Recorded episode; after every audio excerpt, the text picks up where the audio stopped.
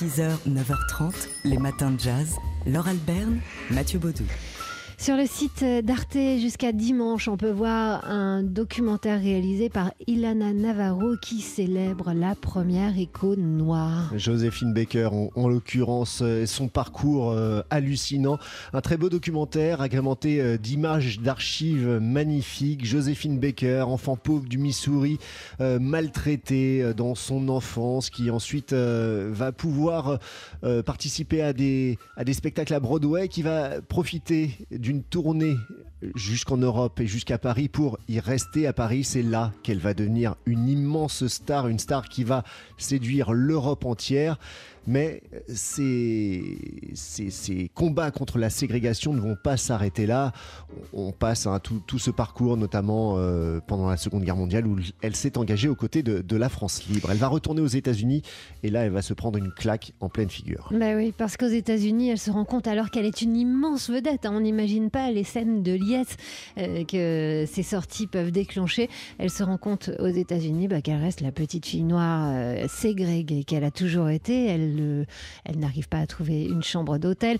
Elle rentre, elle repart, elle retente sa chance. Elle organise une tournée en Floride où elle impose la présence des Noirs dans le public. Enfin bref, toute sa vie, à sa manière souriante, optimiste, Joséphine Baker n'aura cessé de d'œuvrer pour la reconnaissance des Noirs et, et l'égalité entre les Noirs et les Blancs, ce qu'elle a fait aux côtés de Martin Luther King également. Elle dit euh, d'ailleurs que c'était le plus beau jour de sa vie d'être aux côtés de Martin Luther King en 1963. à Washington.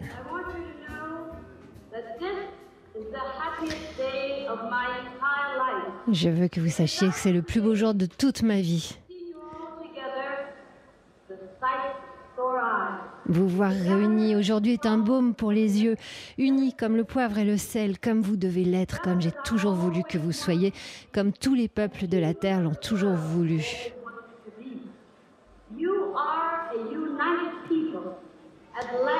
Vous êtes enfin un peuple uni, vous êtes à la veille de la victoire totale.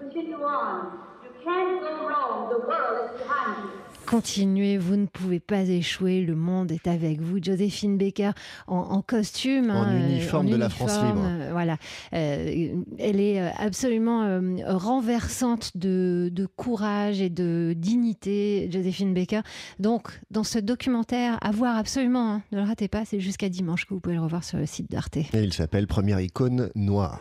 6h, 9h30, les matins de jazz. Laure Alberne, Mathieu Baudou. C'est une exposition importante qui débute au musée d'Orsay. Elle s'intitule Le modèle noir de Jericho à Matisse et euh, elle propose une approche multidisciplinaire entre histoire de l'art et histoire des idées. C'est à voir jusqu'au 21 juillet, une exposition qui se penche donc sur des problématiques euh, esthétiques, politiques, sociales et, et raciales, tout cela à la fois, ainsi que sur l'imaginaire hein, que euh, révèle la représentation des figures noires dans, dans l'art depuis l'abolition de l'esclavage euh, en 1794 en France jusqu'à la découverte du Harlem Renaissance par Matisse et les débuts de l'avant-garde du XXe siècle. Alors, le, le principe de l'exposition, c'est qu'elle s'intéresse au rapport entre l'artiste et le modèle dans le processus de la création, notamment euh, en s'attachant à la manière dont évolue la représentation des sujets noirs. Et à ce sujet, on peut lire euh, un entretien euh, vraiment passionnant avec l'historien Papendiaï. C'est sur le site de Libération. Papendiaï qui fait partie du comité scientifique de cette exposition, il nous dit que tout cela, cette exposition nous présente un pan de l'histoire de l'art qui n'était pas dissimulé véritablement, mais comme invisible, ignoré. Et il explique que ce sont les modèles eux-mêmes qui ont modifié la représentation des Noirs dans les beaux-arts. Selon lui, la différence entre les caricatures racistes de la culture populaire de l'époque et la représentation sincère qu'on trouve dans les beaux-arts peut s'expliquer par la relation particulière euh, qui se noue entre l'artiste et le modèle. Loin des clichés, cette relation individuelle, dit-il, permet au modèle d'être coproducteur du travail de l'artiste. Alors on reparlera de cette exposition sur TSF Jazz dès la semaine prochaine avec l'une de ses commissaires et dans un lundi du Duc ce sera le 8 avril avec euh, notamment le chanteur et auteur Abd al-Malik. 6h, 9h30, les matins de jazz. Laure Alberne, Mathieu Baudou.